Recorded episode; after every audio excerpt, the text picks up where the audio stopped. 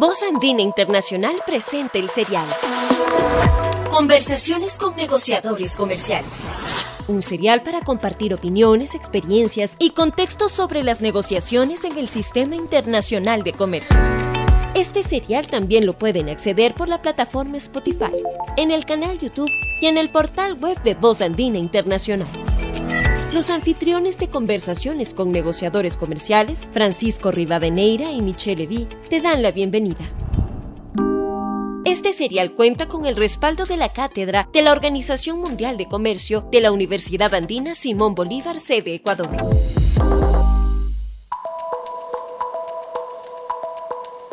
Estimadas y estimados escuchas, bienvenidos a la quinta emisión del programa Conversaciones con negociadores comerciales les invitamos a conocer la experiencia de negociación sobre disciplinas multilaterales y la práctica de los acuerdos comerciales a través de una conversación amigable y distendida con los actores de las negociaciones del Ecuador y de otros países amigos. Esta quinta emisión tendrá como invitado a nuestro distinguido colega y muy querido amigo Alfredo Corral Ponce. ¿Quién es Alfredo Corral Ponce? Es doctor en jurisprudencia por la Pontificia Universidad Católica del Ecuador máster en Derecho de Propiedad Intelectual por la Academia de la Organización Mundial de la Propiedad Intelectual, OMPI, en Ginebra, Suiza, y de la Universidad de los Andes, Mérida, en Venezuela, y especialista en negociaciones comerciales internacionales por la Universidad de Georgetown, en los Estados Unidos. Fue director nacional de Propiedad Intelectual del Ecuador y presidente del Instituto Ecuatoriano de la Propiedad Intelectual, IEPI. Se desempeñó como jefe negociador de la Mesa de Inversiones, Comercio Electrónico y propiedad intelectual en el ALCA, en el Acuerdo de Libre Comercio de las Américas. Y en la Mesa de Propiedad Intelectual en el Tratado de Libre Comercio Andino con los Estados Unidos y en el Acuerdo Andino con la Unión Europea. Participó en la redacción de la Ley Ecuatoriana de Propiedad Intelectual, así como en las decisiones andinas 351 y 486. Actualmente continúa actuando como consultor para organizaciones internacionales como la OMC, la Organización Mundial de la Propiedad Intelectual y la OEA. Bienvenido, querido amigo Alfredo Corral Ponce Fido, más conocido en el mundo, más conocido como Fido. Es decir, como estamos en esta conversación con negociadores comerciales, vamos a utilizar eh, no decir el formato más formal para que el, nuestra relación estaba por sobreentendida, pero vamos a hacerlo una más, así que no te asustes que te digamos Alfredo, ¿no? Vamos a hacerlo más querido Alfredo, aunque suene un poco raro, pero bueno. vale la advertencia porque sí me asusta. Así, para, para, que no te asustes, justamente era la idea. En todo caso, bienvenido. Hoy estamos muy contentos de tenerte aquí en este programa. Este programa que además eh, yo añadí en, la, en el guion, no decía que eras de la OMC, pero tú fuiste uno de los, eh, eh, de los invitados al curso regional de política comercial de la OMC. cuando se hizo aquí en la Universidad Simón Bolívar de Ecuador, justamente tú manejabas el área de Em, de propiedad intelectual, hiciste tú ahí como experto regional, les, eh, participaste tú en el, en el programa eh, con eh, miembros de diferentes funcionarios, miembros de diferentes países de la región. Entonces estamos muy contentos de que vuelvas a esta, tu casa, y de que estés aquí con otro querido amigo que es miembro de la cátedra MC, que es Francisco Rabanera, a quien le cedo la palabra. Bueno, saludos a todos los que nos escuchan y un afectuoso abrazo a mi querido Michelle aquí al lado y un enorme placer de, volver a estar contigo a los tiempos para poder conversar tranquilamente, mi querido Alfredo, mi querido Fido. Yo eh, siempre lo digo porque hemos tenido la suerte, Michelle y yo, de, entrevistar a gente a quien conocemos más allá del tema profesional. Con Fido eh, lo nos conocemos muchos años, yo le tengo un profundo respeto y aprecio. Es sin duda alguna eh, uno de los más grandes expertos en los temas de propiedad intelectual que tiene el país, me consta a mí. Y bueno, hay, mucha gente, como sabes, Alfredo, que, que, que, trabaja en el ámbito de propiedad intelectual, en los, en los bufetes de abogados, estudios de abogados, pero otra cosa totalmente diferente es saber de negociaciones económicas internacionales de Estado a Estado en los temas de propiedad intelectual. Ahí realmente tú eres el, el mayor conocedor, a mi opinión, o de los pocos que manejan ese tema. Entonces, realmente para nosotros es un privilegio tenerte aquí. Eh, y poder eh, tener este conversatorio contigo que eh, básicamente vamos a arrancar por el tema OMC, que tú lo manejas perfectamente, lo dominas y de ahí definitivamente como también tienes mucha experiencia en la parte ya de los acuerdos o tratados de libre comercio, que nos cuentes sobre todo tú, eh, cómo tú ves eh, ese tema desde la perspectiva o la experiencia que has tenido en el pasado y cómo ves el tema en la actualidad. Entonces, el primer punto, antes de pasarle la palabra a mi querido Michel, es la, pregunta de cajón que hemos hecho a todos eh, los amigos, los profesionales que han compartido con nosotros hasta ahorita, es ¿cuál es tu visión básicamente de la situación actual de la Organización Mundial del Comercio? Tomando en cuenta que lamentablemente estamos viviendo desde hace algún tiempo ya una crisis en general del multilateralismo y eso afecta también obviamente al ámbito del comercio internacional. Y la, eh, OMC se ha visto abiertamente afectada por eso. En términos relativos, para no extenderme, eh, los éxitos o los, digamos, los resultados que ha generado la organización han sido muy escasos con relación a lo que se había logrado en el pasado, particularmente yo diría en el periodo del GATT y en especial en la ronda Uruguay. Hubieron grandes eh, expectativas, por ejemplo, en la ronda Doha, pero hubieron lamentablemente pocos avances. Y si nos interesa más allá del tema de propiedad intelectual, siendo tú un experto en nación económica, entonces que nos des tu visión general. ¿Cómo ves tú la OMC en la actualidad?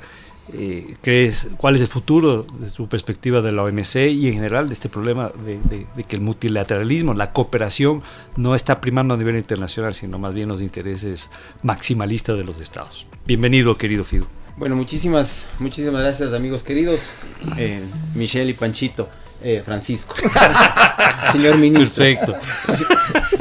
y doctor. Eh, bueno, yo creo que aquí vamos a tener que pedir a producción que nos ponga un puesto adicional para mi ego. Porque después de oír sus palabras, de verdad que, eh, me siento sumamente honrado por lo que han dicho, eh, por las consideraciones que tienen conmigo. Y muy honrado sobre todo con, una invitación para poder compartir estos temas con, gente que para mí, ustedes dos, son referentes en, en estos ámbitos. Eh, y gracias por recibirme aquí en esta su casa también.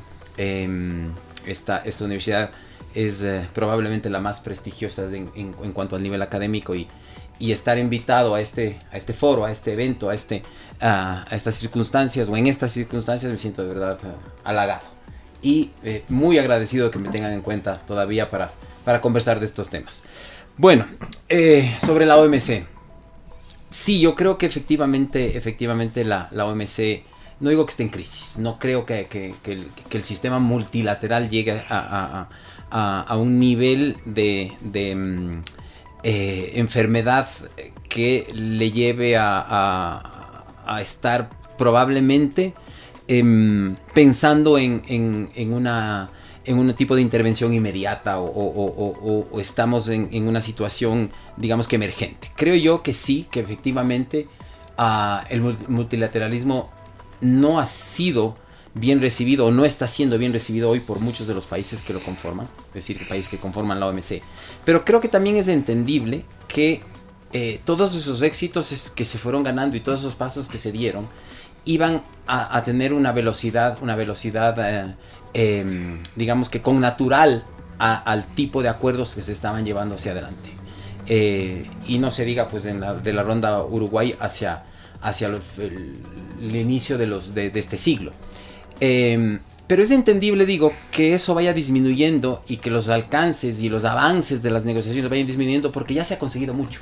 Creo que se ha, avanzado muchísimo en el ámbito multilateral. Entonces el pretender que eso siga viéndose es muy complicado. Porque muchas veces los sistemas económicos de los países ya no dan para más. Y no es un tema solamente del multilateralismo, sino que es un tema ya de cada país. Y creo que em, más bien todos los intentos que está, que está impulsando hoy la, OMC en, su seno y buscando justamente la participación de todos los países, sobre todo de los países en desarrollo y menos adelantados, creo que es digna de aplaudir. Evidentemente todos los países jalan para sus intereses y en el ámbito de la diplomacia los países, eh, eh, digamos que, de mayor desarrollo han logrado ubicarse mejor en estos foros multilaterales. Y son ellos un poco quienes han estado pretendiendo, o no solo pretendiendo, sino manejando esta agenda internacional. Y eso evidentemente ha hecho que los países en desarrollo y los menos adelantados, sobre todo, vayamos más despacio.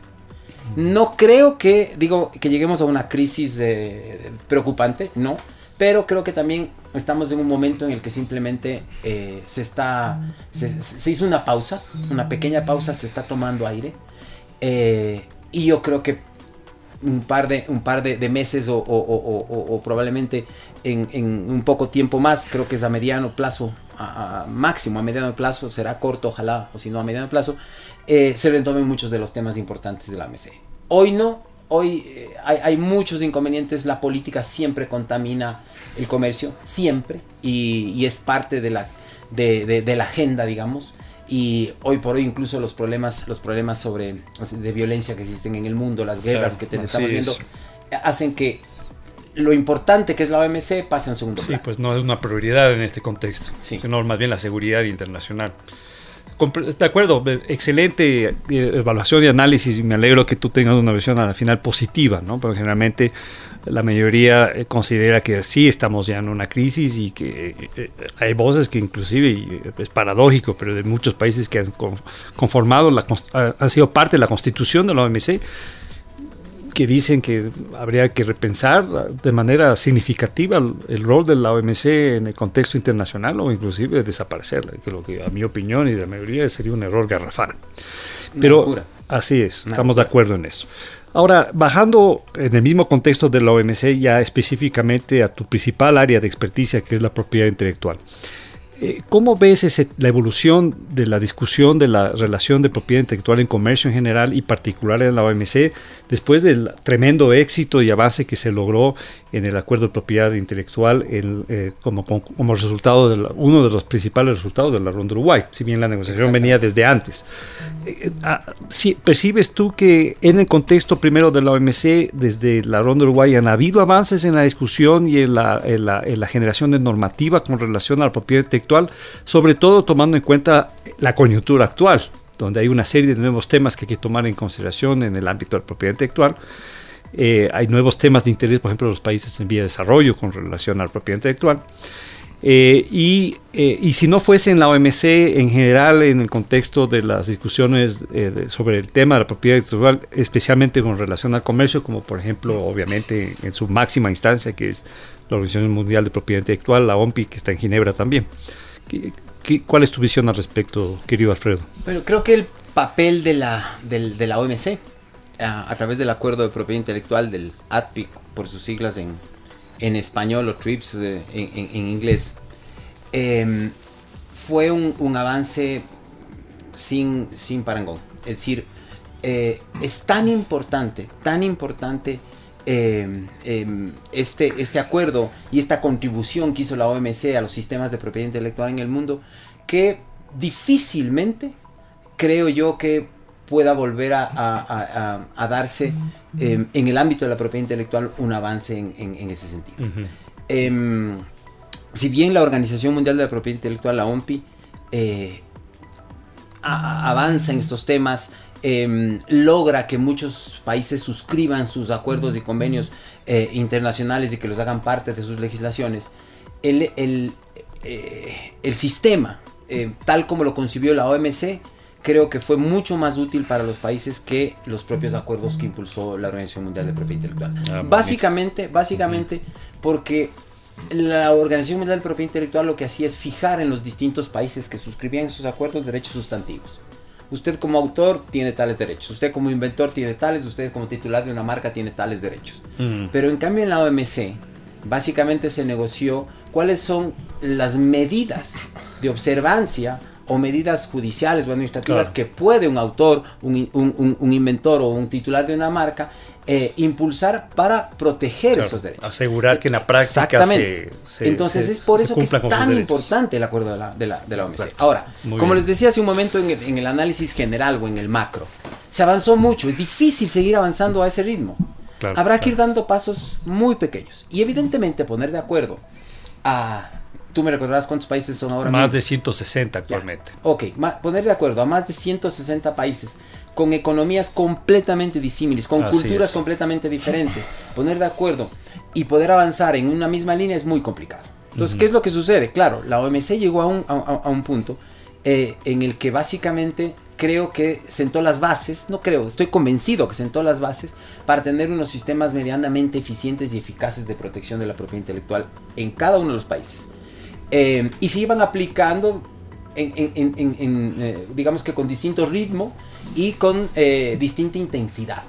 en principio, los, obviamente los países eh, desarrollados y ya tenían sistemas avanzados de propiedad intelectual. Los países en desarrollo y los menos adelantados fuimos un poco más despacio. Hay algunos países que todavía ni siquiera llegan a implementar el, contenido total del acuerdo.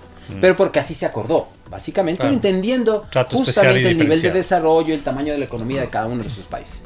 Y eso estaba, eso estaba em, creo que negociado desde el inicio. Es, decir, eh, todos sabían que habían distintos ritmos para ir implementando las normas que se iban, que se iban acordando en todas las áreas y obviamente la propiedad intelectual eh, era parte de este, de este acuerdo. Entonces, claro, hay ciertas áreas que requieren de una protección más profunda. Eh, y evidentemente hay un lobbying importantísimo de empresas e industrias muy importantes en el, en el mundo que presionan a los países en desarrollo para que se avance y para que se proteja de mejor manera estos sistemas de propiedad intelectual o estas industrias.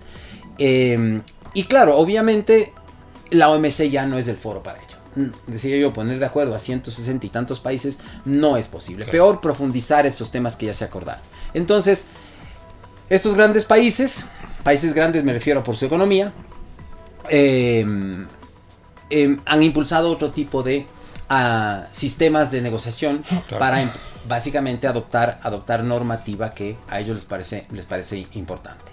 Eh, que justamente va, que va, más allá de lo acordado en la OMC. Exactamente, es, básicamente ir más allá. Ahora, nosotros como país en lo que llamábamos el famoso AdPIC Plus. exacto, pero a eso iba, precisamente.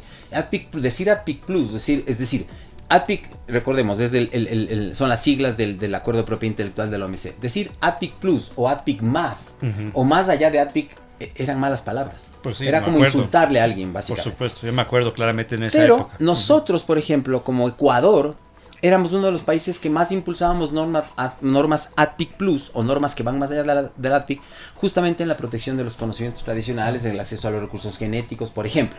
Eran normas ADPIC Plus. Claro, por supuesto. Pero claro, nosotros, nosotros o, si se quiere, la opinión, eh, digamos, de alguna manera técnica, política, periodismo, eh, lo veían, lo veían de distinta manera. Es decir, eh, veían que el, avanzar en, procesos de negociación que vayan más allá del OMC no estaba bien visto, salvo, salvo que nos beneficie. Por supuesto. Entonces, ustedes saben más que nadie que las negociaciones son dando y dando. Claro, así es. Exactamente. Uno, uno, uno ah. tiene que quedar medianamente inconforme. y, es, si todos quedamos medianamente inconformes, estamos muy bien. Ganamos todos, claro. Por supuesto. Entonces, bueno, obviamente Estados Unidos, Europa, eh, entre otros, son países que han avanzado mucho en estos acuerdos de, complementación económica, acuerdos de libre comercio, etcétera, etcétera. Y se ha intentado profundizar en estos sistemas de propiedad intelectual. Cuando digo profundizar es proteger de mejor manera. Perfecto. Bueno, sabes que te escucho y tengo algunas impresiones. La primera es coincidir con Francisco en el tema de eh, valor y celebro tu optimismo en torno al, OMC y al cómo tú la miras, ¿no? Es decir, yo creo que, creo que todos aquí tenemos la idea de que una crisis es una oportunidad. Entonces, la CAN está en crisis, siempre se dice, la comunidad andina está en crisis, mm. la OMC está en crisis, todo está en crisis. decir, obviamente porque está en crisis porque no satisface necesariamente todos los intereses de todos los que participan, como lo decía, 160 países, que van a jugar un rol dentro de una estructura que es muy compleja y que busca armonizar lo que usted, solo hago una reseña de lo que eh, de lo que ustedes dicen que busca armonizar no solo una visión en torno a algo muy eh, específico como puede ser el comercio internacional sino esa visión viene acompañada de políticas públicas eh, globales porque son globales normativa ¿Cómo, ¿Cómo concilias el derecho anglosajón con el derecho continental en una estructura que va, además que no quieres que obligue, pero que debe tener ciertos márgenes de, de obligación para que tenga un efecto, ¿no? Entonces, es algo extremadamente complejo. Justamente con María Amparo Albán, que estuvo en la, en la edición anterior, hablábamos sobre la lógica del derecho internacional y esta aplicación del derecho internacional y esta creación del derecho internacional que también lo dicen ustedes lo rescato y eh, justamente como este es un programa hecho para nuestros estudiantes, para la gente que del día a día que quiere saber algo más de esto, se construye paso a paso. No es algo que se construye, que se toma de una y, se lanza al derecho internacional para que sea aplicado erga omnes eh, a, nivel de todo, de, la humanidad. Claro, es progresivo. Es, progresivo, tiene que, tiene que tener una práctica, tiene que tener una, aplicación en primera instancia para ver si funciona eh, de alguna forma y solo así se puede construir paso a paso esa estructura. Entonces, eh, lo que vemos ahí justamente, y a, esto viene mi, reflexión, es que hablábamos ya ahora de la negociación, del ganar-ganar, del AdPic Plus, que es un tema de fondo, y lo que queremos preguntarte un poco es cómo se manejan los temas de propiedad intelectual en una negociación, un acuerdo de libre comercio. Porque pensemos que no son, es decir, las disciplinas clásicas del, que están contempladas dentro de la, de, de, la estructura del, comercio internacional, sino que esto realmente la propiedad intelectual va más allá del, esquema. ¿Cómo, ¿Cómo es esto? yo solo quiero imaginarme decir, el hecho de estar sentado en una mesa con una serie de compromisos. ¿Cómo, ¿Cómo se desenvuelve? Es decir, ¿qué es lo que uno negocia? ¿Cómo lo hace? Es decir, ¿cómo, cómo reaccionan las partes? ¿no? Tú dijiste ya algo de entrada, ¿no? para terminar, que es el hecho de que en un momento dado, claro, si el AdPic Plus, esta, esta lógica de ir más allá de las normas de la OMC en propiedad intelectual, puede ser muy conveniente, pero la lectura de muchos actores puede ser que, es decir, en unos aspectos sí es conveniente, pero en otros aspectos no es conveniente. ¿Cómo se logra mediar ahí, este, de quedar medianamente insatisfechos todos? Bueno, primero, un poco para, para poder, em, eh, digamos que, darle un, algo de, un plus a esta, a, este, a esta conversación con ustedes y que, y que justamente sus, alumnos o los alumnos de la universidad escuchen eh, algo un poco más interesante que el análisis técnico de, los procesos de negociación. Yo quisiera contarles que, por ejemplo, las negociaciones em, con los Estados Unidos, y esto es un punto de vista personal, eran unas negociaciones eh, que iban a mil por hora. Es decir, unas negociaciones de una intensidad atroz. Em, y eran las negociaciones en el ámbito de la propiedad intelectual que generaban una expectativa eh, enorme. Em, yo creo que injustificada incluso. Solamente para comentarles, fíjense, eh, el equipo de negociación de, Colombia con Estados Unidos tenía alrededor de 26, 27 personas. Ese era el equipo que tenía Colombia en, materia de propiedad intelectual. Solo en propiedad intelectual. Tenían expertos por áreas. Mm, me acuerdo. El equipo de Perú eran 15, 16 personas. El equipo de Ecuador, ¿qué les diré? 20.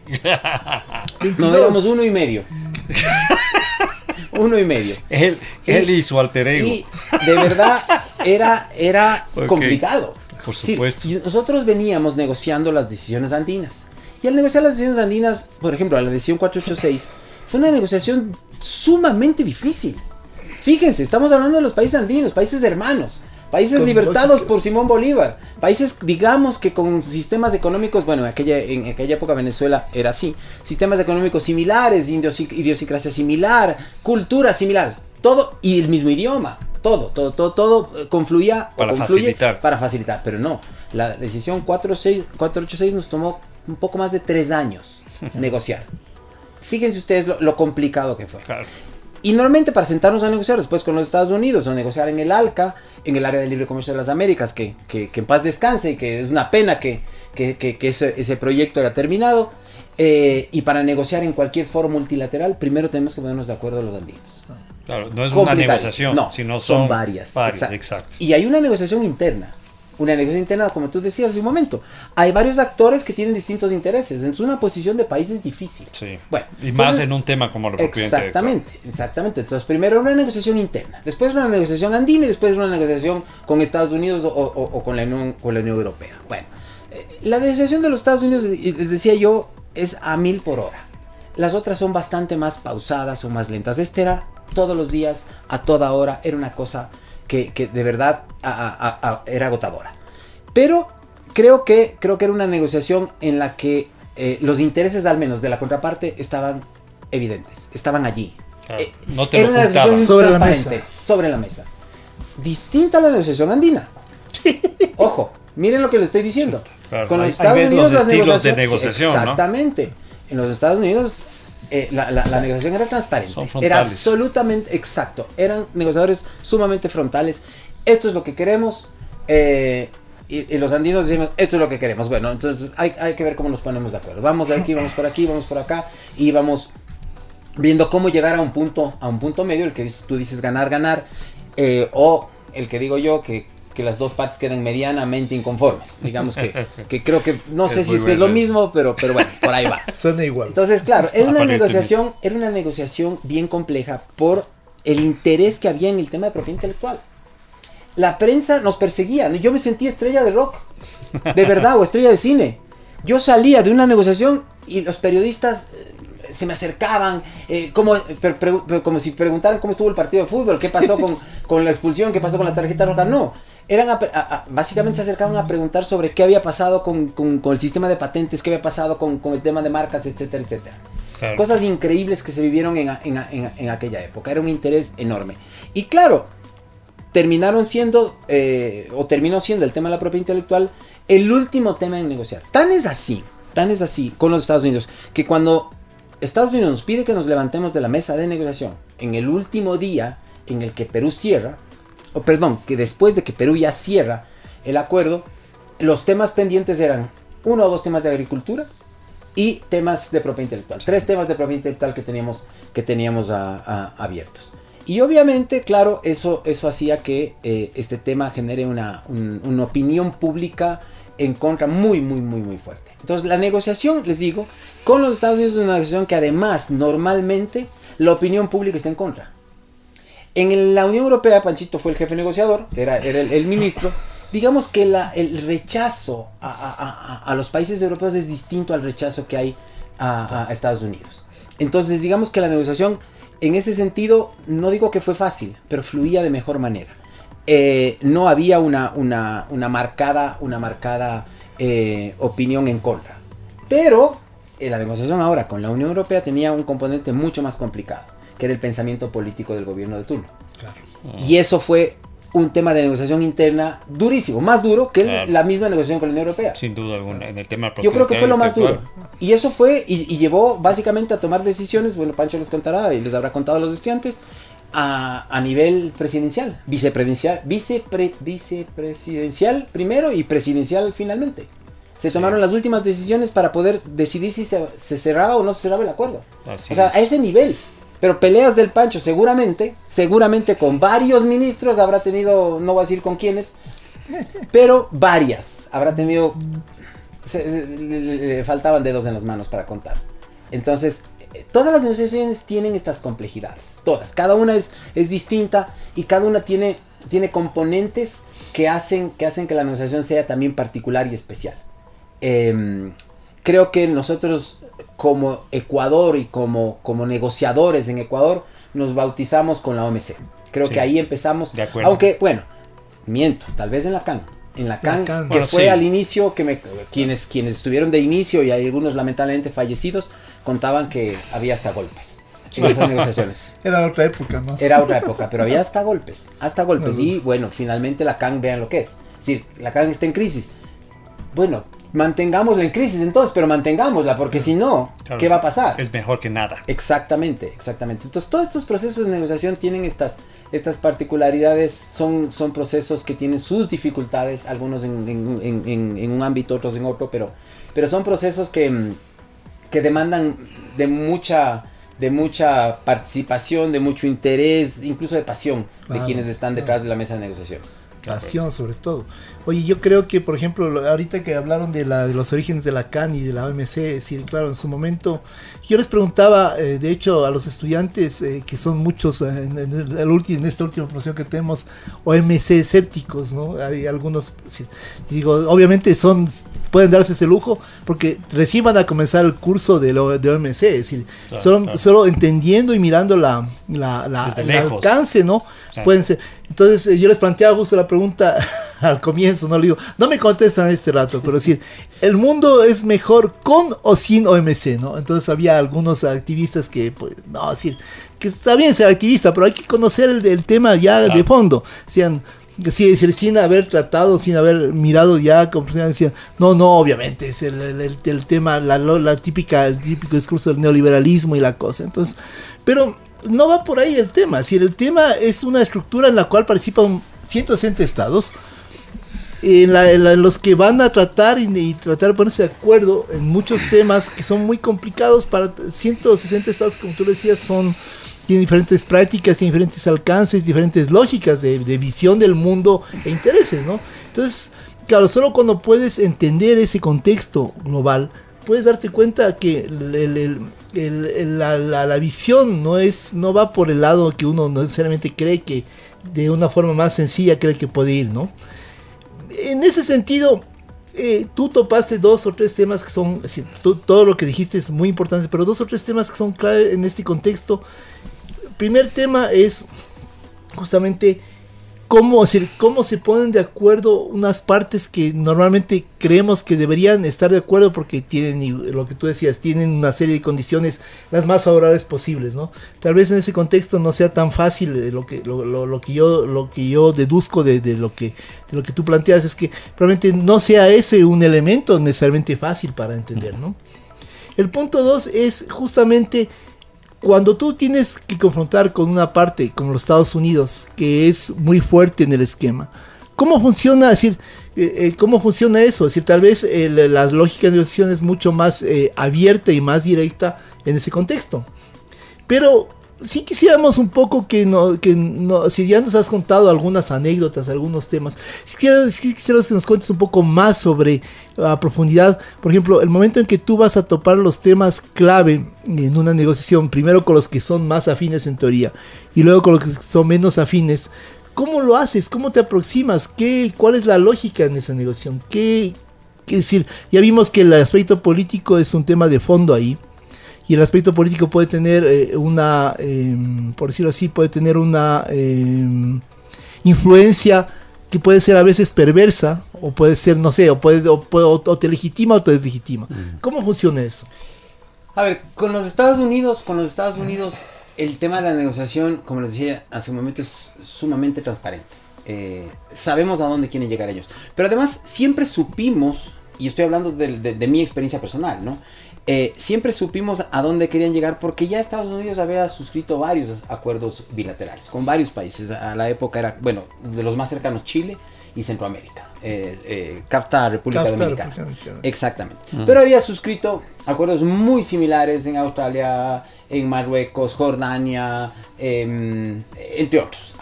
varios más, tal vez ocho o nueve más. Y todos los, los acuerdos firmados de propiedad intelectual, firmados por Estados Unidos, tenían una estructura similar. Entonces nosotros, ¿qué es lo que buscábamos básicamente? Eh, primero, obviamente, evitar una, dos o tres eh, obligaciones que veíamos como peligrosas. Peligrosas en su implementación que de alguna manera podían generar algún tipo em, de perjuicio en, ciertas áreas em, aquí en el país, en los países andinos, porque empezó la negociación incluso con Bolivia. Empezamos negociando Colombia, Perú, Ecuador y Bolivia era observador, pero Bolivia estaba en la negociación. Eh, entonces, frente a esto, nosotros lo que hicimos fue buscar vías, bueno, primero eh, evidentemente para, para tratar de retirar o sacar ciertos temas complejos de la negociación, lo cual era muy complicado. Finalmente, por otros motivos, terminaron saliendo. Y Colombia suscribió ese, el, acuerdo, Perú suscribió ese, ese acuerdo sin estos estos temas que eran los más complicados o los que les veíamos más complicados, que tenían que ver algunos de ellos con salud pública y con agricultura, básicamente. Em, pero, digo, era una negociación transparente, pero era súper complicada, era muy difícil, porque nosotros pretendíamos buscar vías alternas para llegar incluso a veces a este tipo de obligaciones, pero como ellos ya tenían un camino andado, no querían desviarse de esas, de esas obligaciones de ninguna manera. Entonces nosotros, siempre les repetíamos, aunque suene chistoso, les, repetíamos, no importa el color del gato, lo importante es que case ratones. Pero no les gustaba nuestro razonamiento. Y queríamos que vayamos, o querían que vayamos por esos caminos, por esas vías, eh, bajo ese mismo tipo de obligaciones, y para nosotros era sumamente complicado. En algunos casos logramos buscarle la vuelta, como dicen pues, eh, eh, em, vulgarmente, pero eh, en la mayoría fue muy, muy difícil. Finalmente se logra, creo yo, para Colombia, para Perú, un acuerdo, primero Perú, un acuerdo que yo lo, veo muy equilibrado. Em, técnicamente hablando, ¿qué es lo que sucede con propiedad intelectual y sucedía con muchos de los otros temas? Que la opinión, pues siempre hubo mucha opinión, opinión pública me refiero. Opinión de entendidos y de no tan entendidos. Y, sobre todo también opinión de la, de la prensa. Esta opinión básicamente em, desconocía el soporte o el sustento técnico de las negociaciones. Y entonces veían básicamente cucos donde no había. Y esto fue básicamente una sombra que tuvimos en todas las negociaciones. Esta sí, sin duda en todas. Em, y bueno, entonces eh, con, esta, con esta sombra y con, con, este peso encima, esta mochila pesada que nos ponía la opinión pública para poder negociar, básicamente había que eh, no solamente tratar de conseguir llegar por otras vías a obligaciones similares, sino además poder explicar el por qué se ha tomado ese tipo de decisiones a una opinión pública que estaba ávida de saber qué pasaba paso a paso en la negociación. Y está bien, está bien que se, que se quiera saber, eh, pero eso obviamente generaba una doble carga de trabajo a, quienes estábamos detrás de estos, de estos, procesos. Em, hay anécdotas muy, muy, muy curiosas eh, de, de, de, las negociaciones en donde muchos de los de los eh, acuerdos se llegaban fuera de la mesa de negociaciones. Eh, recuerdo una negociaciones de, pasillo. Exactamente. Uno de los, uno de los, uh, de los negociadores jefes de, propiedad intelectual, el que llevaba el área específicamente de, patentes, fumaba. Yo en aquella época también fumaba. Tomamos cigarrillo, malboro rojo por si acaso vaya a haber algún tipo de malinterpretación. y recuerdo claramente en Washington, cuando Perú estaba a punto de cerrar y nosotros con Colombia necesitábamos conseguir una obligación determinada vista de tal manera, salimos a fumar, salió a fumar con nosotros el negociador eh, eh, de Estados Unidos y estábamos eh, afuera de las, del, del, edificio del USTR donde eran las negociaciones y estábamos a menos 6 grados. Tomando airecito fresco. Bien fresco. Fíjense el nivel de adicción del cigarrillo que, que, estábamos a, menos 6 grados. Yo también era fumador, yo te entiendo. Fumando y ahí, con, aprovechando la, fumadera y el frío, le convencimos al, al, negociador, el, negociador peruano, el negociador ecuatoriano y el gringo, le, le, le, convencimos de que, de que acepte una, una de las determinadas propuestas que teníamos pero ya solo por el frío, porque no le dejábamos entrar. Porque el tipo quería entrar y nosotros como que casi que le poníamos así el hombre en la puerta y seguíamos hablando, le seguíamos hablando, ya, ya, ya, nos dijo, ok, listo, listo, listo, ok, de acuerdo, vamos. Y subimos y aceptó. creo que no por nuestro poder de conocimiento, creo que lo que ayudó fue el frío, básicamente. No, yo creo que sí ayudó el poder de conocimiento y además esas conversaciones de fumadores siempre son tan... Yo todavía, yo todavía debo confesar aquí, no, ya no fumo igual, pero que me sumo a, los, a las conversaciones de los fumadores porque sí, siempre tienen como un gremio, una amistad, una capacidad de intercambio y conversan cosas interesantes además los fumadores, sí, generalmente. Los vicios y los hobbies, los vicios y los hobbies unen mucho. Claro, totalmente. Es verdad. Oye, solo un punto ahí eh, eh, que quería comentarte es yo trabajé alguna vez por, por, corto tiempo en un banco estadounidense conocido, que no voy a decir su nombre, pero que el Francisco conoce bastante bien. Y claro, decir, lo que más me impresionó siempre, decir, eh, mirando ya la práctica, eh, a la lógica de los Estados Unidos en todo tipo de es que ellos se basan demasiado en, estándares, ¿no? Entonces, todo se basa en estándares, entonces todo tiene que ser el camino estandarizado un poco. Y cuando tú rompes esa lógica, para ellos es un... Les cuesta. Es problemático, ¿no? Porque dices, pero si tienes el camino, ¿por qué tienes que hacer una ruptura en el tema? Es decir, eh, ¿por qué no? Porque, la, la, la, porque globalmente no funciona así necesariamente. Hay otros condicionantes que son diferentes. Entonces, claro, eso en una negociación tan delicada, yo imagino que fue, ah, que debe ser un tema, sí, claro, si romper esas lógicas dinámicas son, son, es complejo, ¿no? Solo una cosa, en, en la negociación con los Estados Unidos, digamos que los negociadores estábamos mucho más libres. Eh, es decir, podíamos un poco definir y decidir sobre la marcha. En la relación con la Unión Europea era mucho más complicado por, básicamente les digo, este, eh, esta camisa de fuerza que teníamos del pensamiento político y de ciertas líneas rojas que, que, no, teníamos con los europeos, sino internamente. Entonces, esa negociación era eh, al filo de la, navaja, Al filo de la navaja, porque si te movías un poquito más allá de lo que, de lo que mm, se había ya fijado o acordado o predeterminado en una negociación interna con el Ministerio de Salud, por ejemplo, con el Ministerio de Agricultura, con, quien fuera, con, el Ministerio de Economía, eh, había problemas. Entonces era una negociación que había que ir despacio, había que, que, ver todo con, mucha, mucha cautela. Bueno, Pancho te podrá dar los detalles de muchas de las vivencias que tuvimos. Eh, previas, durante y post negociación. Fue complicado, fue complicado, fue una... eh, eh, yo, por ejemplo, había, nunca había visto una discusión interministerial de, de- de- de varios ministros en donde básicamente esto fue un poquito antes de que el Pancho entre como ministro de, de Comercio, que fue quien tomó la, la- la- batuta y pudimos avanzar en la negociación, porque si no, eso, eso no, no llegaba a ningún lado. Y es que es así, no es, no es porque esté aquí. No, si es que él no era ministro, no hubiéramos, no hubiéramos tenido negociación con la Unión Europea.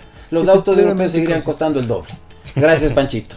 No tengo auto europeo. Ah, no, sí tengo. Tengo una, una Amarok. Yo digo marcas y, y tú te cuidas de decir marcas. ¿eh? No, pero está bien. Borro lo dicho, tengo una camioneta.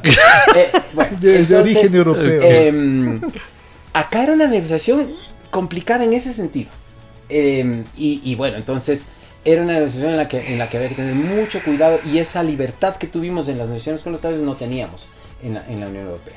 En el ALCA era una situación también muy particular y, y especial, porque Ecuador era presidente de, de- de- del ALCA, era presidente del área de libre comercio de las. Américas.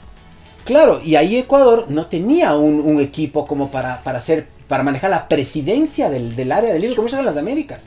Lo había manejado oh, Argentina, el- el- el- el- el- los tres o cuatro años antes, antes que, que Ecuador toma, tome esa posta. Y por esas cosas de la vida llamaron a un grupo, bueno, había, había verdaderamente expertos, Juanito Falconi, que, en que paz Juanito. descanse.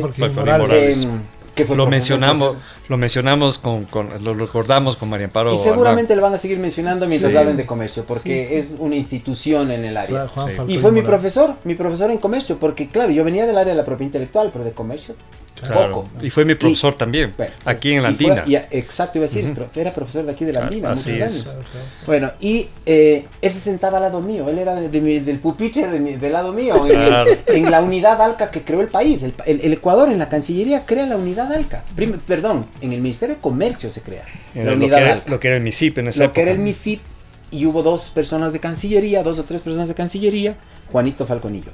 Y claro, Ecuador llevaba la batuta en esto porque era, era el presidente de la- del, del- del Comité de Negociaciones Comerciales. Entonces, no solamente que dirigíamos los, los CNCs, que se llamaban este Comité de Negociaciones Comerciales, que era la reunión de los viceministros de comercio de, de toda América, sino que además teníamos una participación directa en todos los grupos de negociación. Claro, En algunos éramos presidencia además. claro. Entonces, digamos que era una negociación también diferente, pero acá nosotros teníamos el sartén por el mango. Es decir, que, que si nosotros como Ecuador, ojo, país en desarrollo, queríamos poner o sacar ciertos temas de la agenda, lo hacíamos. Y si Estados Unidos se paraba de cabeza, a nosotros nos daba lo mismo, éramos la presidencia. O si Brasil se paraba de cabeza, nos daba exactamente igual. Éramos la presidencia y nosotros definíamos cómo iba el avance de la negociación. Es algo que yo nunca había visto y claro, lamentablemente no volveré a ver porque eh, difícilmente volverá el ALCA acá, difícilmente volveré a trabajar en algo así. Entonces, em, fue una negociación en la que además aprendimos muchísimo. Claro. Y aprendimos también de quienes ya negociaron OMC, que fueron nuestros, digamos que nuestros negociadores de estrellas y que Como después se fueron. Cristian Espinosa, Cristian. Estuvo Mentor. bueno. el Roberto Bentancur. Roberto Betancourt después fue jefe negociador en, en, en Alca. Y estuvo Mentor Villagómez Mentor de Villagómez. negociador primero, de Sí. jefe. Bueno, un, un- un equipo, un equipo de, de, de profesionales de lujo. y de es. Cancillería teníamos, eh, allá ahora son embajadores, pues en, esa- en aquella época no eran eh, Rolando Suárez, Rolando era Suárez. parte del equipo. Y em, Germán Ortega, El Germán también Ortega era claro. parte del equipo y, y- y, bueno, un par de embajadores ya mayores, embajador Ruales, que creo que falleció ya, y quien nos llevaba, o, o quien llevaba la cabeza de esto era el embajador Moncayo, que era un embajador político Sí, que había es. sido embajador en Washington en la época de Rodrigo Borja. Sí, así es. Eres Él, él, él era quien, quien manejaba eh, o quien era la cabeza de, de esta unidad ALCA, que después, en los conflictos internos de ministerios, eh, la Cancillería se la llevó a la Cancillería. Y se la llevó, in- in- incluido Juanito Falconi, quien les habla. Entonces tomó del MISIP a, a la unidad ALCA y nos llevó para la Cancillería y ahí fue ya jefe negociador, mentor. Y claro, quien llevó y quien tenía el peso político de poder mover esa unidad a la Cancillería fue Heinz Meller, que estaba de, de canciller. Mm, Qué interesante. Qué interesante, Muy interesante esa anécdota. Y por cierto, el discurso de Heinz Meller cuando termina el ALCA, cuando termina la última reunión de, del ALCA, eh, en, en la reunión de los ministros, ¿ya? Es algo que yo nunca he visto. Fue un aplauso de pie de todos los ministros de los 33, 34 países que estaban. Y muchos de los ministros lloraban. Con el discurso de Heinz Miller. Yo nunca había visto algo así. Ah, qué. Increíble. Un Muy hombre político excepcional, Sin duda. sí. Así es. Canciller de Ecuador, ¿no? Sí. Muy bien. El, ah, vamos avanzando porque no, se nos va cortando el tiempo, aunque no parezca. Ya vamos hablando un buen rato, porque está muy, obviamente, interesante y ameno. Ya que entramos al tema de los, de los acuerdos de libre comercio, los tratados de libre comercio. Como habíamos co- comentado al inicio, eh, en la OMC eh, en los últimos años no han habido ya realmente muchos avances. Tú inclusive lo dices, ya no es el espacio adecuado para hacerlo, eh, es otro. Pero como tú también lo planteaste, eh, sí han habido avances en la discusión de la relación del tema de propiedad intelectual y, ah, y comercio en las negociaciones, en los acuerdos, en los tratados de libre comercio. Y hablamos del ATPIC Plus, ¿no es cierto? Y tú bien lo mencionas, ¿no? Hay dos tipos de ATPIC Plus, el ATPIC Plus eh, que nos gusta a nosotros y el que Y no nos no- gusta. Exacto. Entonces, el que no, no nos gusta es obviamente el que va de la mano de los intereses y de la agenda de los países desarrollados con los Estados Unidos. Pero también ha habido temas eh, nosotros de manera proactiva, como por ejemplo en el, en el acuerdo con la Unión Europea se lo planteó.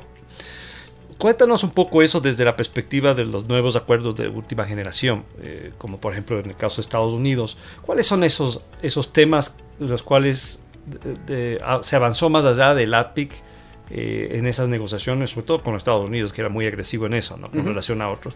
Y por otro lado, ¿cuáles son algunos de esos temas que el Ecuador, eh, con Colombia y otros países, eh, los famosos mega diversos, han planteado en las negociaciones? Yo creo que eso es súper importante que sepan los que nos escuchan. Ok. Em, hay que, hay que mm, partir para, para, para explicar esto de, de- de un tema mm, que es un poco, digamos que general y, y- y si se quiere una especie de paraguas para poder ir por debajo a, a discutir ya a- algunos aspectos puntuales. Y es que, como decías tú, eh, y, y al inicio comentamos, ya la OMC ya no es el foro, de acuerdo, no es el foro por muchos motivos, y esos motivos no los vamos a- a desarrollar en este momento, pero se ha dado el espacio a través de estos acuerdos de libre comercio, que son básicamente acuerdos bilaterales o acuerdos de, de- de grandes países o de, o de regiones con, con distintos países. Em, pero uno se pone a pensar y dice, a ver, ¿y por qué Estados Unidos negocia con Oman? ¿Por qué negocia con Marruecos, con Jordania? Mm. ¿Para qué negoció con Centroamérica y con, con República Dominicana? ¿Por qué negocia con Chile? Con Ecuador, bueno, con nosotros obviamente negoció, nunca se llegó a un acuerdo, pero negoció con Colombia, negoció con Perú. ¿Por qué negocia con este tipo de países? Que no son países que realmente eh, son acuerdos de libre comercio, ojo, ¿no? Entonces uno dice, ¿les interesa el comercio con Chile? Bueno, probablemente sí, pero la, ah, intencionalidad allí y el objetivo fundamental de Estados Unidos en este tipo de negociaciones es básicamente ir creando estándares de protección a eh, las, las áreas que a ellos les interesa.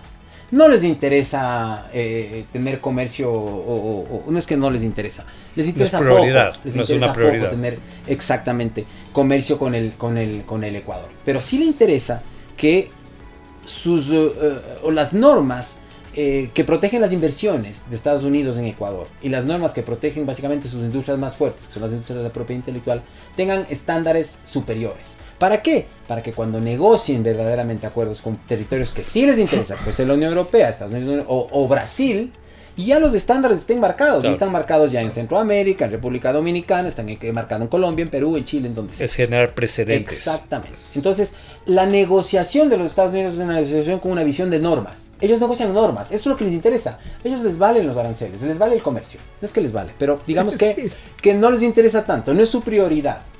Entonces, nuestra, en cambio, nuestra negociación es una negociación absolutamente arancelaria. A nosotros nos interesa que nuestros productos entren al mercado de Estados Claro. Unidos o entren al, al mercado de la, Unión, de la Unión Europea. Y es una negociación arancelaria, ese es nuestro interés, es una negociación de comercio verdaderamente. La de ellos es de normas. Negocian normas, estándares que de alguna manera protejan las inversiones y que protejan las industrias que más les interesan. ¿Cuáles son? Básicamente las industrias de la propiedad intelectual. Salud, eh, cine, Hollywood, claro. software, música, em, todo lo que tiene que ver con tecnología. Que es lo que más Tecnología. Y eso es eminentemente industria de la propiedad intelectual. Em, la, la industria del copyright en Estados Unidos le otorga al Estado el segundo ingreso más importante em, eh, en, en, cuanto al PIB. Y la que eh, va de primero es la industria de la salud. Entonces son dos industrias que están básicamente sustentadas, protegidas por derechos de propiedad intelectual.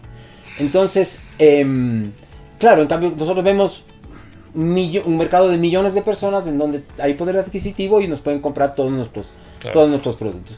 Y claro, entonces esas, esas normas que ellos negocian en estos, en estos acuerdos con territorios pequeños en, en, particular están enfocadas en ese tipo de industrias. Básicamente la industria de la salud, que es además la que más presión hace, la que más lobbying hace para que justamente trabajen en ese sentido el, el gobierno de los Estados Unidos y la industria del copyright, la industria del, del, software, del, del, cine y de, la, y de la música, básicamente. Eh, y en ese sentido son las propuestas. Las propuestas que vemos en los acuerdos están enfocadas básicamente en patentes farmacéuticas, básicamente en protección de datos de prueba, que podemos explicar un poquito más adelante qué es. Ese era uno de los temas álgidos de la Exactamente, era el más álgido, pero lo que les decía hace un momento sin, sin indicarlo, este era un tema en donde había, se veían cucos que no existían. Porque finalmente la aplicación o lo que, si se quiere, el alcance de estas normas no era el alcance que le daba la opinión pública, era un alcance muchísimo menor. Que era tan, tan menor era que para los negociadores que creíamos entender perfectamente el tema era factible el negociarlo. Porque si es que hubiésemos visto algún tipo de perjuicio en la salud pública o en el acceso a medicamentos de parte de la población, simplemente no se hubieran prestado exactamente, Estamos de acuerdo. Exactamente, pero cuando uno analizaba la norma y veía cuál era el alcance, pues se daba cuenta de que realmente era factible hacerlo. Mm. Y obviamente ese tipo de normas que beneficiaban a estos sectores, eh, básicamente el, sector farmacéutico, el sector del software, el sector del cine y de la música, eh, eran intercambiadas, o esos intereses eran intercambiados con otros intereses en, lo que era el acceso a los recursos genéticos, es decir, el que haya una, una autorización previa para acceder a los recursos genéticos, que haya un pago eh, eventual si es que si es que hay uso de esos de estos recursos biológicos y genéticos. ¿Puedes dar un ejemplo para que la gente entienda lo que es recursos genéticos? Básicamente los, los, los eh, recursos naturales de los cuales el Ecuador... De la biodiversidad ecuatoriana. Exactamente. Fauna y flora. Muchos países somos, somos ricos en eso.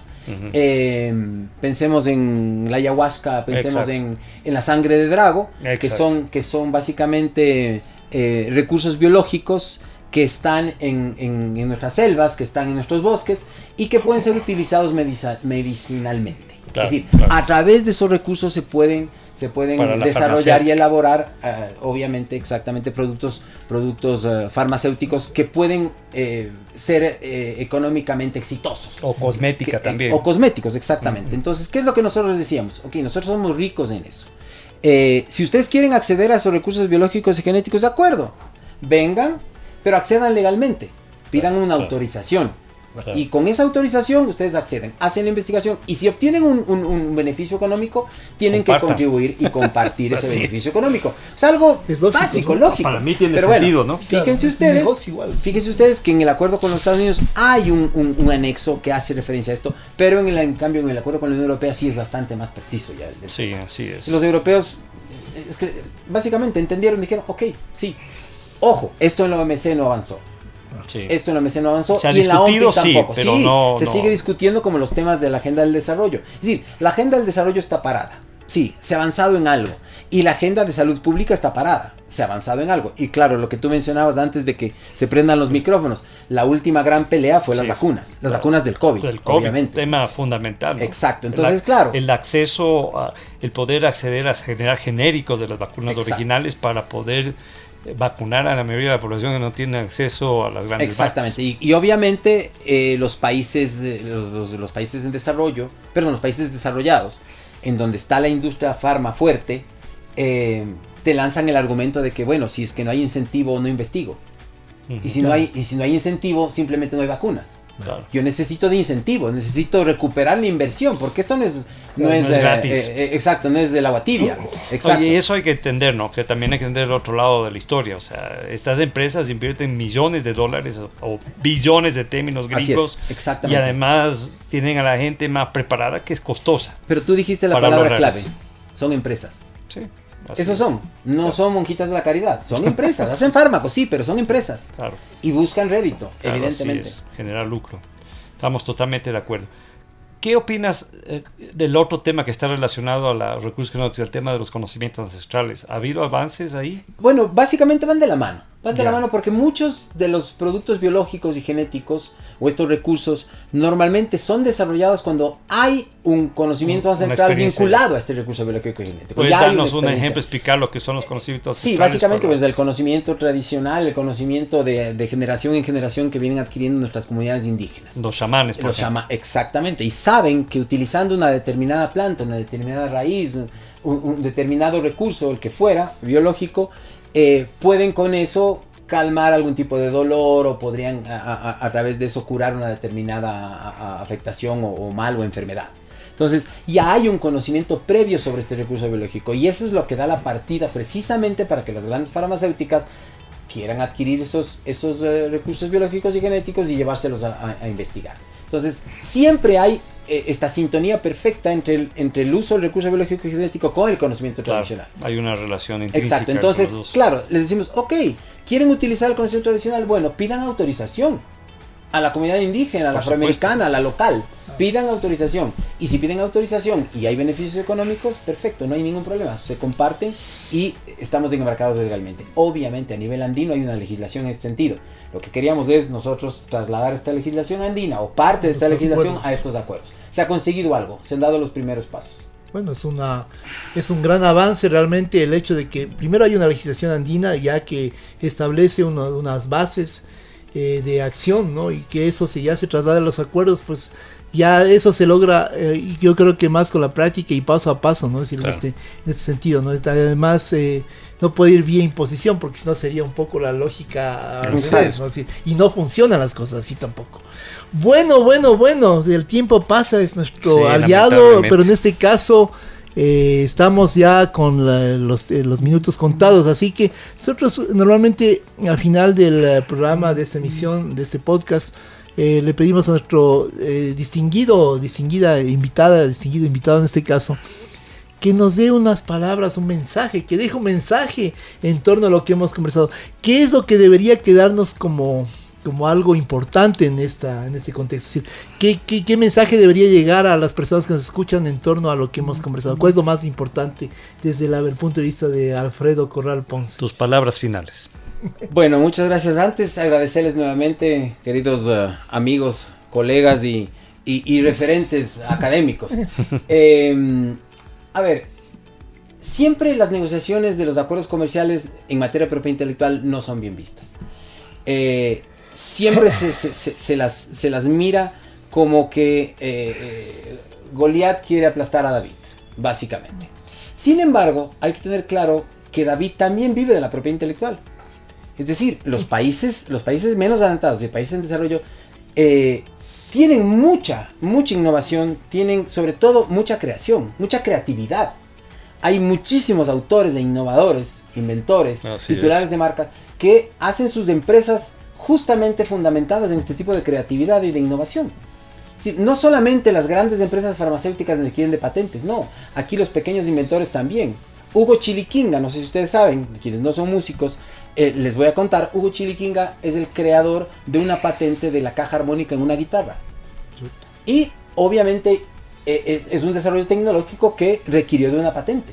Es decir, la propiedad intelectual no solamente se aplica a las grandes empresas y a los grandes desarrollos, los grandes emprendimientos, no, también se puede aplicar a pequeños desarrollos, a pequeñas y medianas empresas que hay por miles en países adelantados, en países en, desarrollo y, menos adelantados. Por tanto, mi mensaje final es que em, estos sistemas de propiedad intelectual, que si bien han sido fortalecidos por acuerdos, de comercio, eh, acuerdos y negociaciones comerciales, estos sistemas de propiedad intelectual deberían ser fortalecidos por políticas internas. Porque esas políticas internas de, de, propiedad intelectual con toda seguridad van a favorecer no solo a estas pequeñas y medianas empresas, sino que van a generar mucho más innovación, van a generar un espiral tecnológico importante y van todo, sobre todo a dar mayor acceso a la cultura de estos países pequeños. Entonces, los sistemas de propiedad intelectual, no porque lo, lo, diga un acuerdo comercial internacional o un acuerdo de la Organización Mundial de la Propiedad Intelectual, deben ser respetados. No, deben ser respetados simple y básicamente porque debemos respetar el trabajo de nuestros innovadores y nuestros creadores. Es de nuestra propia conveniencia. Exactamente. Claro. Ese sería básicamente, si, si, si cabe el término, mi mensaje final. No, cabe el término 100%. Yo solo añado una cosa, a pesar que el tiempo está en contra, es que yo parto del hecho de que cuando uno encuentra la solución a algo y cuando crea una solución y, esa solución es original, realmente eso es tecnología, es decir, encontrar, encontrar algo, una solución a algo, eh, y eso puede ser sujeto de, derechos de autor y de, de, todo este proceso de propiedad intelectual, ¿no? Entonces, eh, ahí el mensaje también complementándolo, decir, este, a nuestros, a, nuestro, a nuestros radioescuchas, a nuestros oyentes, es que hay diferentes formas de lograr esta, este, este impacto en lo, que uno crea. Pero siempre es importante que haya una eh, acreditación de lo que uno hace, de lo que las personas hacen, de lo que grupos de innovadores, de gente que está buscando soluciones pueden lograr en torno. Y es importante siempre mirar y preguntarse, nosotros estamos en la academia, cada vez que uno busca innovar en algo, decir, ¿esto, esto para qué sirve? ¿A qué va a decir? ¿Qué va a solucionar? ¿no? ¿Ya fue creado? ¿Ya está? son preguntas que permiten de una u otra forma eh, que darle sentido a toda esta propiedad intelectual que es muy importante. Muchísimas gracias, querido Alfredo Corral Ponce. Ustedes, queridos amigos. Gracias, eh, Francisco Levanera, muchísimas gracias por estar aquí en esta interesante discusión. Tenemos que terminar porque ya el tiempo se, se, se nos vino encima, así que voy a hacer el mensaje de cierre. Estimadas y estimados escuchas, esto ha sido todo por hoy en esta emisión de Conversaciones con Negociadores Comerciales. Agradecemos especialmente a Alfredo Corral Ponce, nuestro invitado del día de hoy, y les invitamos a seguir el programa la próxima semana por Radio Voz Andina Internacional, la radio universitaria. Síganos en nuestras redes sociales de la cátedra OMC Ecuador, en Facebook, Instagram y LinkedIn como arroba cátedra OMC Ecuador, todo unido y también en las redes del Centro Unido de Estudios Internacionales que está detrás de todo este tema, que es arroba KEI.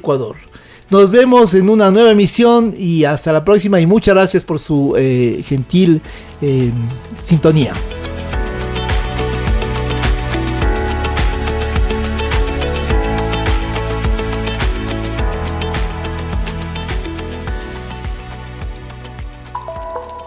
Este fue el podcast